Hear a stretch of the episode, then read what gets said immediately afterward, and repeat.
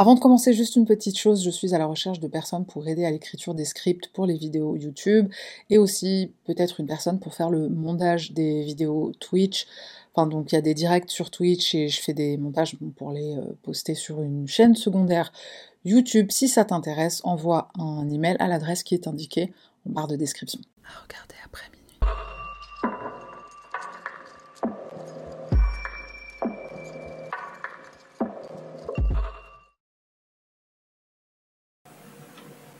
Was just 17 there. And some of the times it was in the living room that he raped me, or in the bedroom. I didn't know if this was normal in my culture or in here. I just let him do what he liked whenever he raped me. It was like I was his shoe and he would wear it just whenever he, he felt like it. So he was getting worse and worse. Some of the times that he had beat me up or he was abusive towards me. And because he had kicked me so much, like in the head, my lips were bleeding, my ears were bleeding. Um, that really affected me. Like now I've got loss of memory. I can't remember things. Salutations mon cher panda, moi c'est Sarah, bienvenue sur ma chaîne et aujourd'hui on se retrouve pour une vidéo en collaboration avec mon sauce, mon pote, mon compagnon gourmand, j'ai nommé Mogota. Si tu ne le connais pas, je t'invite à aller faire un tour sur sa chaîne, chaîne YouTube qui est aussi dédiée au true crime. Eh bien, salam à toutes et à tous, je suis très content de partager cette vidéo avec ma Sarah. Ça me fait vraiment plaisir d'être ici et de partager ce moment tous ensemble. J'espère que ce duo avec ma meilleure pote de true crime et de bouffe vous plaira. Et je tiens à vous dire un petit truc avant de commencer. Après plus de deux ans d'amitié avec Sarah, tout ce qu'elle dégage à travers ses vidéos, c'est même pas 1% de ce qu'elle est. C'est une personne en or vraiment, donc je suis encore plus content de partager cette vidéo avec elle. Bref, après ces belles paroles, on se concentre sur notre histoire. Je te laisse poursuivre, Sarah. Abusée par son mari à l'âge de 17 ans seulement, cette jeune femme témoigne de l'horreur qu'elle subit au quotidien. En détresse, elle recherche de l'aide, des solutions, mais malheureusement tout ça va très mal finir. Voici l'histoire de Banaz Mahmoud. Notre histoire prend place au Royaume-Uni, à Mitcham, un quartier du sud-ouest de la ville de Londres. Nous sommes dans le foyer formé par la famille Mahmoud, originaire de la région kurde de l'Irak. Mahmoud Babakir Mahmoud et Beya Mahmoud viennent de la ville de Kaladiza, à proximité de la frontière iranienne. C'est une région assez rurale. L'homme était soldat auparavant, mais il demande l'asile au Royaume-Uni pour fuir le régime de Saddam Hussein.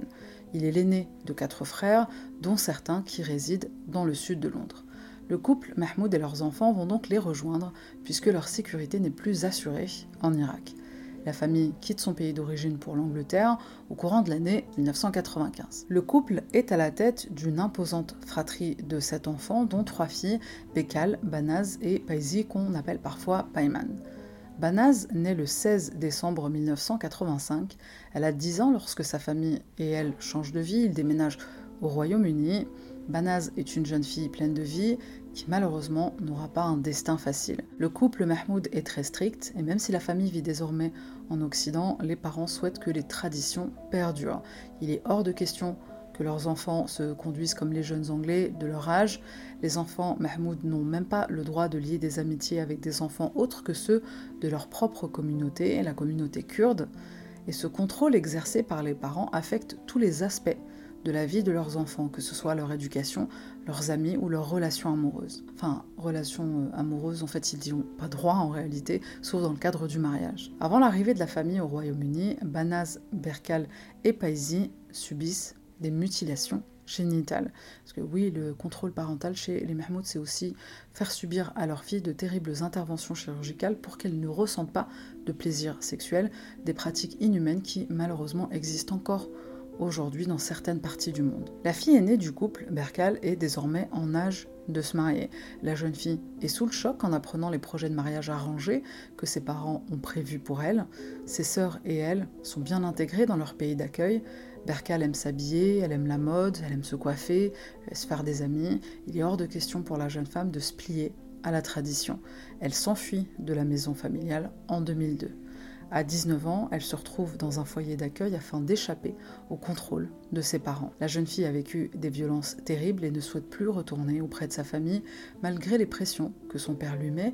Il menace de tuer toute la famille et même de se donner la mort pour que Berkal revienne. La jeune femme ne cède pas sous cette pression. Elle manque de se faire tuer par des proches de ses parents, donc elle change de logement à plusieurs reprises et elle quitte son domicile toujours voilé afin qu'on ne la reconnaisse pas.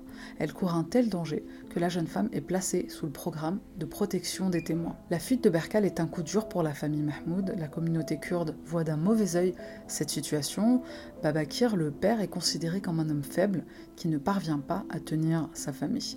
Bien sûr, ça le met en colère, lui qui avait une bonne réputation jusque-là. Les enfants du couple, en particulier les filles, sont plus sévèrement surveillés et contrôlés autant à l'extérieur de la maison qu'à l'intérieur. Et je précise que même si Berkal n'avait pas pris la fuite, la surveillance et le contrôle dans ce type de famille, avec ce type de tradition, c'est souvent sur les filles et c'est beaucoup plus sévèrement mis en place. Alors qu'elle a 17 ans, les parents de Banaz informent cette dernière de leur projet de mariage pour elle.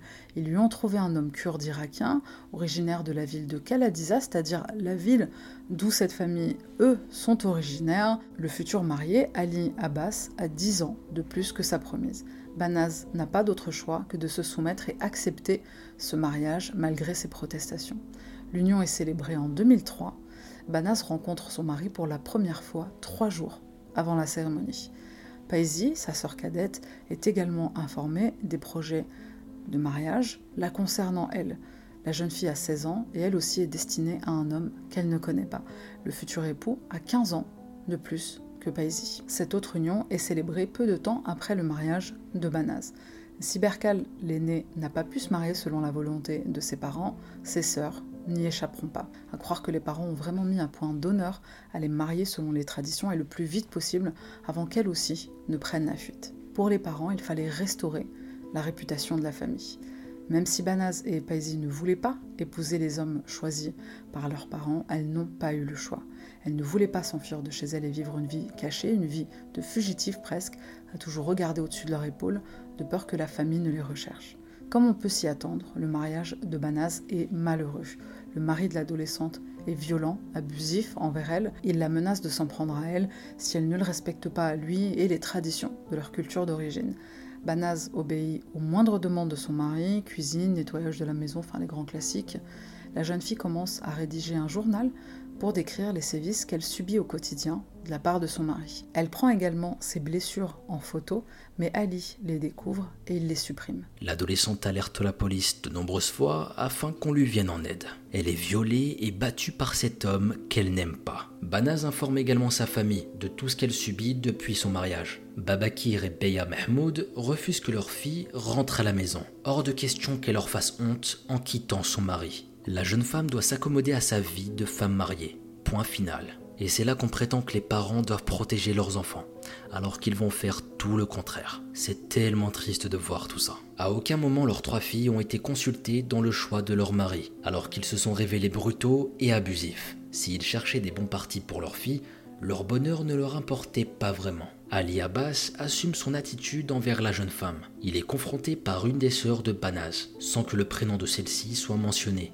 après que Banaz ait été découverte avec des échymoses. Il va dire à sa belle-sœur les choses suivantes. Oui, je la bats, mais c'est parce qu'elle est irrespectueuse. Et oui, je la force à faire l'amour, mais seulement quand elle dit non. Ces paroles sont tout simplement horribles. Il n'y avait aucun consentement. La femme n'a aucun dû envers son mari. Si elle ne veut pas coucher avec lui, c'est son droit. Une femme n'a pas à se justifier, et aucun homme n'a le droit de forcer son épouse ou sa conjointe à faire quoi que ce soit. Heureusement que les lois évoluent de nos jours pour que le viol soit reconnu dans le cadre du couple. Par la suite, Banas s'enfuit et retrouve le foyer familial en juillet 2005, soit deux ans et demi après son mariage. C'est à cette période qu'elle fait la connaissance de Ramat Suleimani, qui est âgé de 27 ans. La relation évolue entre les deux jeunes gens qui tombent amoureux l'un de l'autre. La jeune femme a enfin la joie de connaître une vie de couple saine. Elle est épanouie avec le petit ami qu'elle a choisi. Mais les deux amoureux sont conscients que la situation est complexe, en particulier du côté de Banas. S'ils parviennent à garder la relation secrète quelque temps,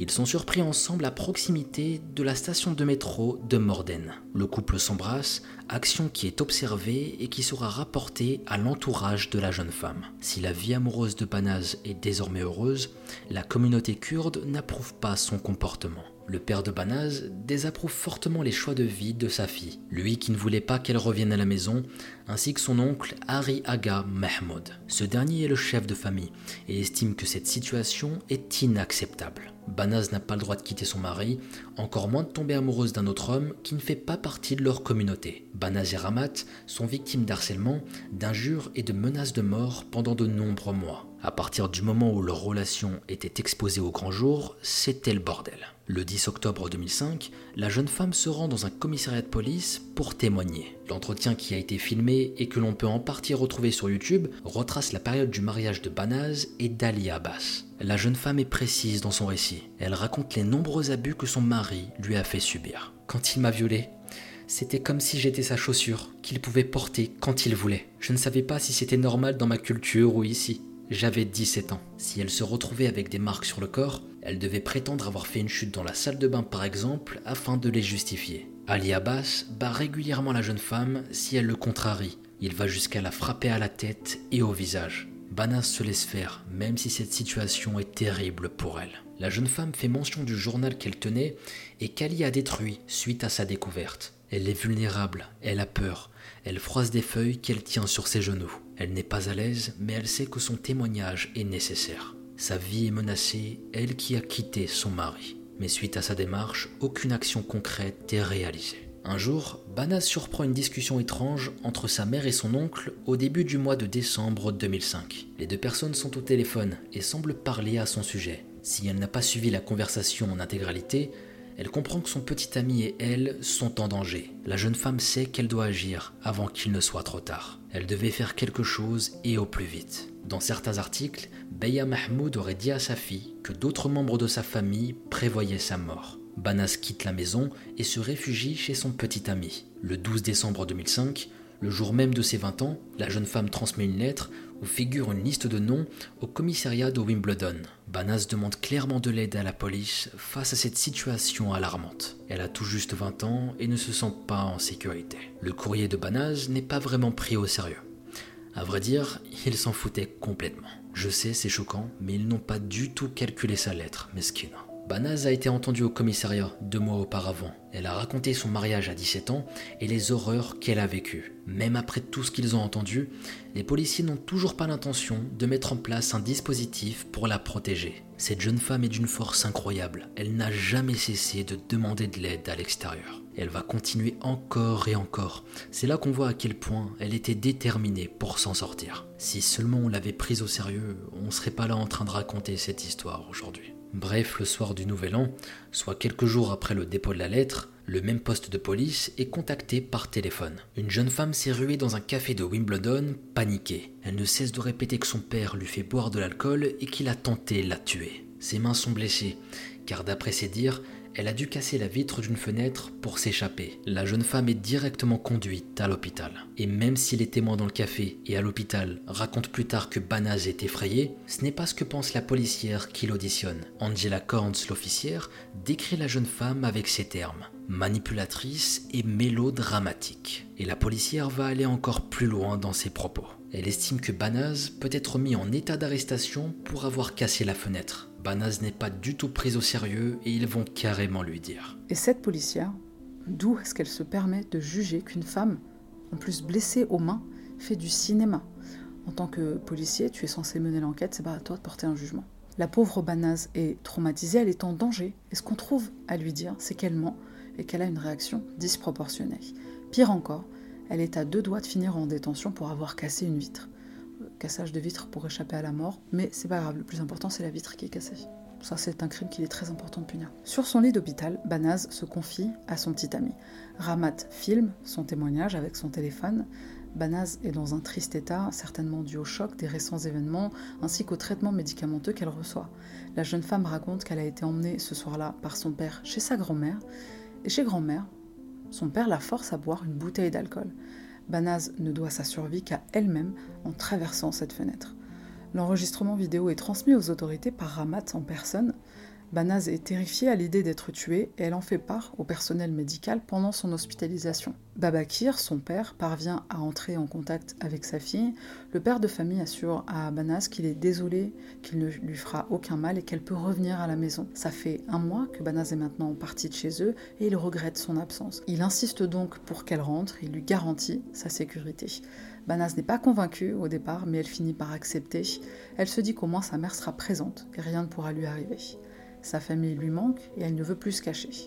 Les deux amoureux vont quand même avoir l'intelligence de se protéger, ils prétendent s'être séparés pendant quelque temps et ils se retrouvent Mais le subterfuge ne dure pas, Banaz et Ramat sont de nouveau repérés ensemble à Brixton le 21 janvier 2006. La famille de la jeune femme, encore une fois, est prévenue de la situation.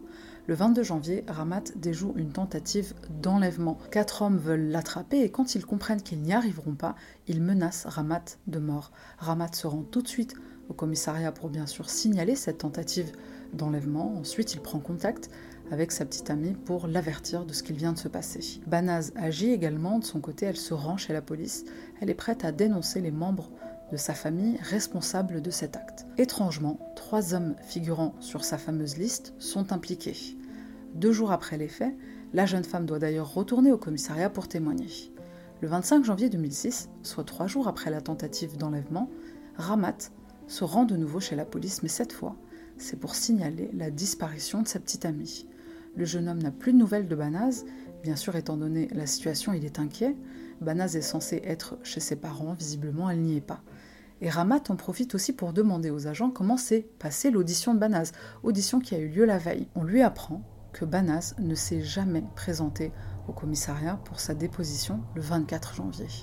Les officiers ne sont pas tout à fait enclins à entendre les déclarations de Ramat. Pourquoi? C'est une bonne question. Ils vont se rapprocher de Babakir et Beya, les parents de Banaz, mais les parents vont prétendre que leur fille a tendance à quitter le domicile régulièrement le soir. Il lui arrive de dormir à l'extérieur, chez des amis. Pour eux, Rien d'inhabituel, il n'y a donc aucune raison de s'inquiéter pour elle. Quelques observations sont faites par les policiers au domicile des Mahmoud, comme le fait qu'aucune photo de Banaz n'est présente, un peu comme si la jeune femme n'existait pas. Et ce n'est qu'après l'insistance du petit ami de Banaz qui relance régulièrement la police que de véritables investigations débutent. Le portable de Ramat est consulté par la police et les échanges entre lui et sa petite amie révèlent un autre visage du père de Banaz. D'autres noms commencent d'ailleurs à remonter malgré l'absence de coopération de la part de l'entourage de Banaz. Et pire encore, ce père si aimant va même tenter de faire arrêter les investigations. Il ne coopère plus du tout avec les autorités. Les policiers repèrent plusieurs individus suspects dans l'entourage de la disparue, encore une fois, étrangement en accord avec la liste qu'elle leur avait fournie un mois auparavant. Les autorités font le tour du téléphone et du compte bancaire de Banaz, on constate qu'il n'y a aucun mouvement depuis le 23 janvier, soit le lendemain de la tentative d'enlèvement de son petit ami Ramat. C'est à ce moment-là que la police percute. Plusieurs personnes sont arrêtées, dont Mohamed Marid Hama le 4 février 2006. Dans le cadre de l'enquête, des maisons vont être aussi fouillées, et malgré ces nombreuses actions, on n'a toujours aucune trace de la jeune femme. Si les suspects ne collaborent pas avec la police pendant leurs auditions, ils sont surveillés en cellule. Mohamed Mari Ahmad est enregistré, l'homme se vante d'avoir fait quelque chose à Banaz. Il dit qu'il est fier de ce qu'il a fait, un acte viril selon lui, et il n'est pas le seul d'ailleurs. Il mentionne son oncle Hari Aga Mahmoud ainsi que trois autres hommes, Mohamed Saleh Ali, Omar Hussein et Dana Amin. Les enquêteurs vont en parallèle analyser les données sur le portable de Mohamed Marid Amma. Ils parviennent à établir un secteur où la jeune femme a été enterrée. Le 28 avril 2006, les enquêteurs se dirigent à une adresse où l'homme s'est rendu au moment de la disparition de Banaz. Le corps de la disparue est retrouvé, trois mois après que sa disparition a été signalée par son petit ami Ramat. L'autopsie révèle toute la brutalité subie par la jeune femme avant de perdre la vie. Banaz a été tué par strangulation, un processus qui a duré une demi-heure. Meskina la pauvre, elle s'est vue mourir pendant 30 minutes. Une modeste cérémonie pour Banaz est organisée dans la mosquée de Tooting. Elle est enterrée au cimetière de Merton et Sutton Joint, dans le quartier londonien de Morden. La plaque sous laquelle repose Banaz n'est pas gravée de son nom.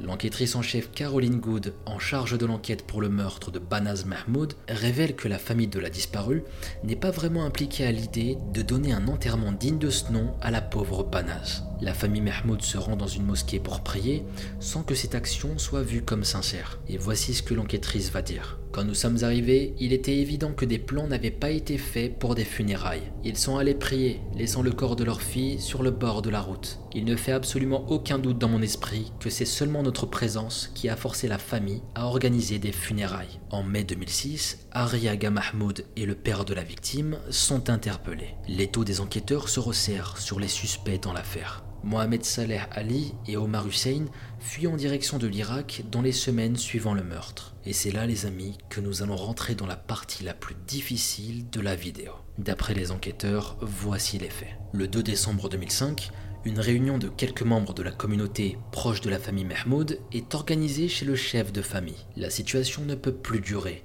Banaz et son nouveau petit ami doivent mourir pour laver l'honneur de la famille. Mais le plan est déjoué par Banaz elle-même. Elle avait surpris une conversation téléphonique entre son oncle et sa mère. Le 24 janvier 2006, Babakir et Beya Mahmoud quittent la maison tôt le matin avec leur plus jeune fille. Ils ont l'intention de la déposer à l'école, puis de faire quelques courses. Banaz, qui depuis son retour à la maison familiale dort dans le salon, est laissée seule. Elle doit se rendre à la police un peu plus tard dans la journée. Elle ne s'est pas réveillée suite au départ de ses proches, et la maison ne restera pas vide longtemps, malheureusement.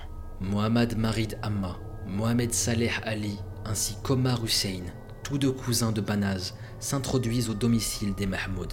Banaz subit de nombreux viols et tortures de la part des trois hommes pendant plus de deux heures dans la maison de ses parents. Les coups sont si violents que Banaz est prise de vomissement. Elle est autant brisée physiquement que psychologiquement par ses tortionnaires, par ces monstres qui étaient des membres de sa propre famille. Je n'imagine même pas les pensées qui lui ont traversé l'esprit à ce moment-là. La pauvre a subi un véritable enfer. Ici, on peut se poser plein de questions. Est-ce qu'elle avait la possibilité de s'échapper? Est-ce qu'elle a crié à l'aide? Est-ce qu'elle espérait le retour de ses parents pour la tirer de là? Est-ce qu'elle s'est même demandé si ses parents étaient complices de cette barbarie? En tout cas, il faut être un sacré lâche pour s'en prendre à une femme sans défense. Et en plus à trois. À l'issue de cette matinée d'horreur, Banaz est étranglé à l'aide d'une longue cordelette ou d'un lacet. Le lien est si long qu'il est enroulé plusieurs fois autour du cou de la jeune femme. Mohamed Amma la personne qui se charge de finir le travail va placer ses pieds sur le dos de la victime déjà meurtrie. Ensuite, il tire sur la corde de toutes ses forces. Les deux autres hommes sont les cousins de Banaz. Ils la maintiennent pour qu'elle ne puisse rien faire. La puissance de son agresseur est telle que la cordelette s'enfonce dans la chair de Banaz. Elle est tuée seulement un mois après son 20e anniversaire. Son corps est placé dans une valise afin d'être transporté. Les meurtriers se rendent à Antworth une ville située à 170 km au nord-ouest de Birmingham. C'est là qu'intervient un quatrième individu du nom de Dana Amin. C'est également un cousin de la victime qui vient en aide aux trois autres pour se débarrasser du corps de la pauvre Banaz. Le corps de Banaz, toujours dissimulé dans la valise, est enterré dans le jardin d'une maison. La valise est ensuite recouverte d'un réfrigérateur usagé ainsi qu'un tas d'ordures. Banaz est jeté dans un trou comme un vulgaire déchet. La jeune femme n'était pas estimée par sa communauté, au point où elle n'était même plus considérée comme un être humain. L'affaire Banaz Mahmoud compte tenu du nombre de personnes impliquées dans sa mort, connaît plusieurs procès. Le premier procès débute le 5 mars 2017 à la Cour pénale centrale. Il dure 14 semaines. Berkal vient témoigner au cours de l'instruction. On se souvient, Berkal, c'est une des sœurs de la victime. Elle est entièrement voilée lors de son témoignage afin que sa famille et ses anciens proches ne la reconnaissent pas. La jeune femme n'avait pas revu les membres de sa famille depuis sa fuite et sa mise sous protection. Ramat Souleimani, le petit ami de Banaz, est également présent au cours de l'instruction. C'est un témoin clé dans cette affaire. C'est lui qui a signalé la disparition de la jeune femme et qui a fourni énormément d'éléments pour qu'une enquête soit ouverte. L'homme fait le récit de tout ce qu'il a vécu avec Banaz depuis que leur relation a été découverte. Il témoigne du calvaire subi par sa petite amie jusqu'à sa mort. En juin 2007, Babakir ainsi que son frère, Hari Aga Mahmoud, sont reconnus coupables de meurtre. Ils sont condamnés à la prison à vie. Ils doivent effectuer une peine minimum de 20 ans et 23 ans avant de pouvoir faire une demande de libération conditionnelle. S'ils n'ont pas directement provoqué la mort de Banaz, ils ont initié le plan macabre, ils ont planifié, organisé et mis à exécution ce sinistre projet. Si la victime a pu échapper à certaines tentatives, elle n'a pas échappé la dernière. Ramat s'exprime à la fin du procès en ces termes. La seule chose qui me retenait, c'était le moment où je pourrais voir justice rendue pour Banaz. J'ai le cœur brisé et je m'effondre jour après jour. De son côté, Mohamed Hama passe un accord avec le procureur afin de bénéficier d'une peine de prison plus clémente. Il reconnaît son implication dans le meurtre de sa cousine.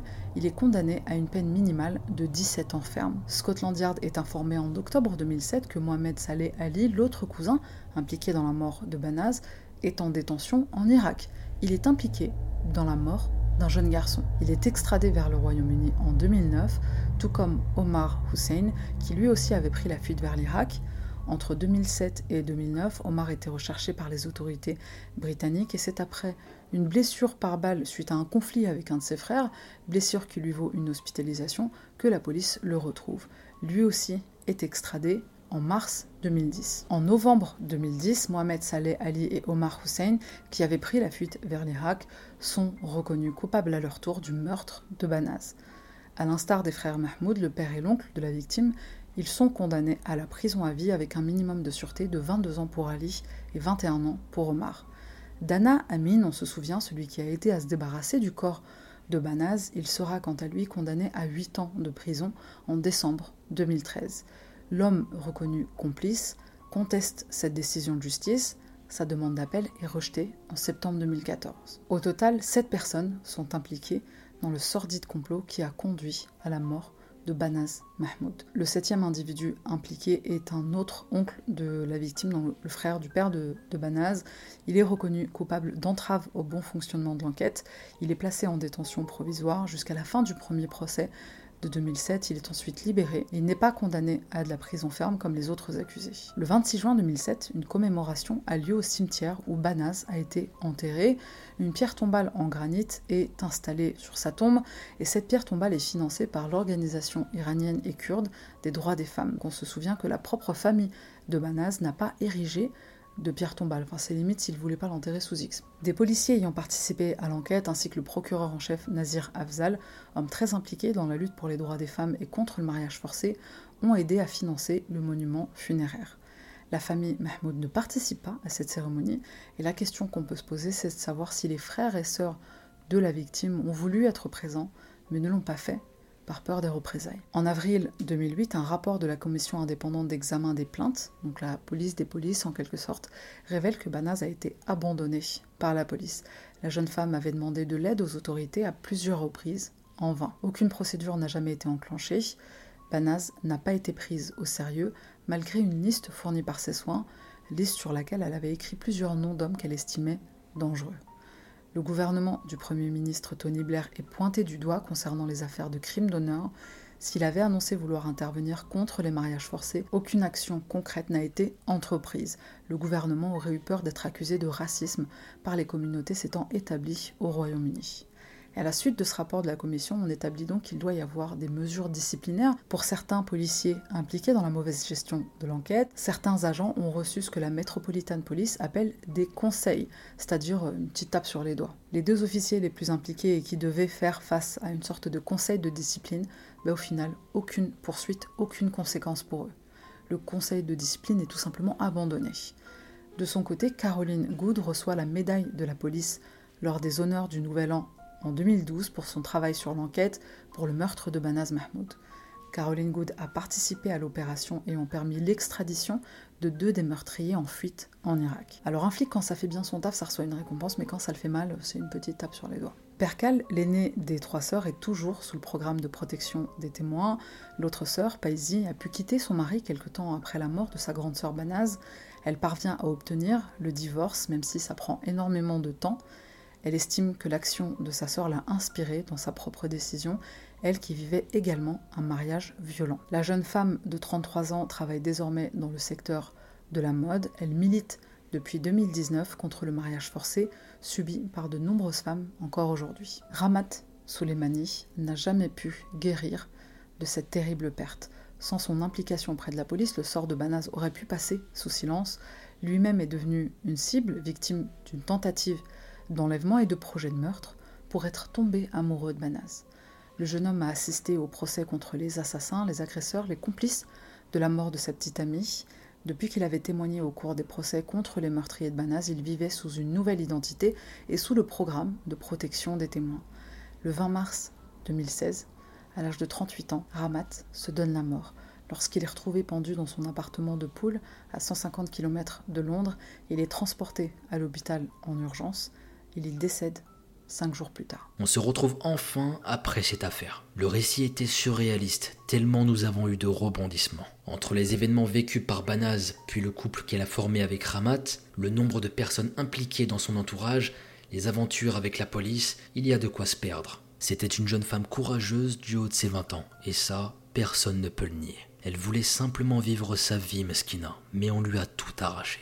Tout arraché. Au lieu de la laisser partir et de faire ce qu'elle souhaite, non, t'as toujours ce fameux honneur, ce qu'ils appellent l'honneur qui se met entre eux. C'était impensable pour sa famille de la laisser en paix. Il voulait absolument se venger et la tuer, tels des barbares. Des militantes des droits des femmes estiment que Banaz a non seulement été tué à cause de cette relation amoureuse non acceptée par sa famille, mais également pour la rébellion de Berkal. Cette dernière s'était enfuie, refusant le mariage organisé pour elle par ses parents. Elle s'est retrouvée sous protection, mais pourquoi pas sa petite sœur? On avait jugé que le foyer Mahmoud était dangereux pour la jeune femme. Même Ramat s'est retrouvé dans le programme de protection des témoins suite à son intervention au tribunal. Je me dis que si Banaz et lui avaient été entendus par la police plus rapidement, ils seraient aujourd'hui encore en vie. Ici, je ne considère pas la police responsable de la mort de Ramat, mais plutôt la famille de Banaz. Le couple était ciblé, et si l'entourage de Banaz n'a pas tué Ramat, ils ont causé son désespoir. Désespoir qui l'a poussé à vouloir rejoindre Banaz dans l'au-delà.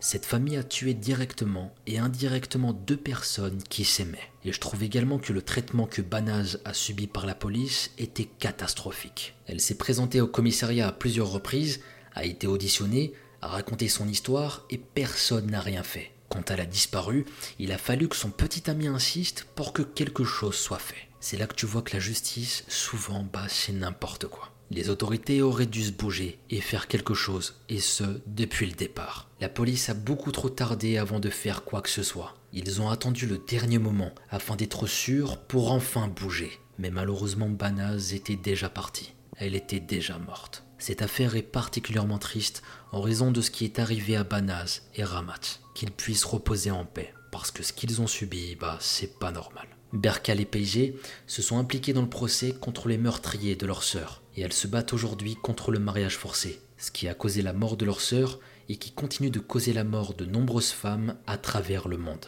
Merci d'avoir regardé cette vidéo jusqu'à la fin. Merci aux personnes qui sont membres et qui sont abonnées.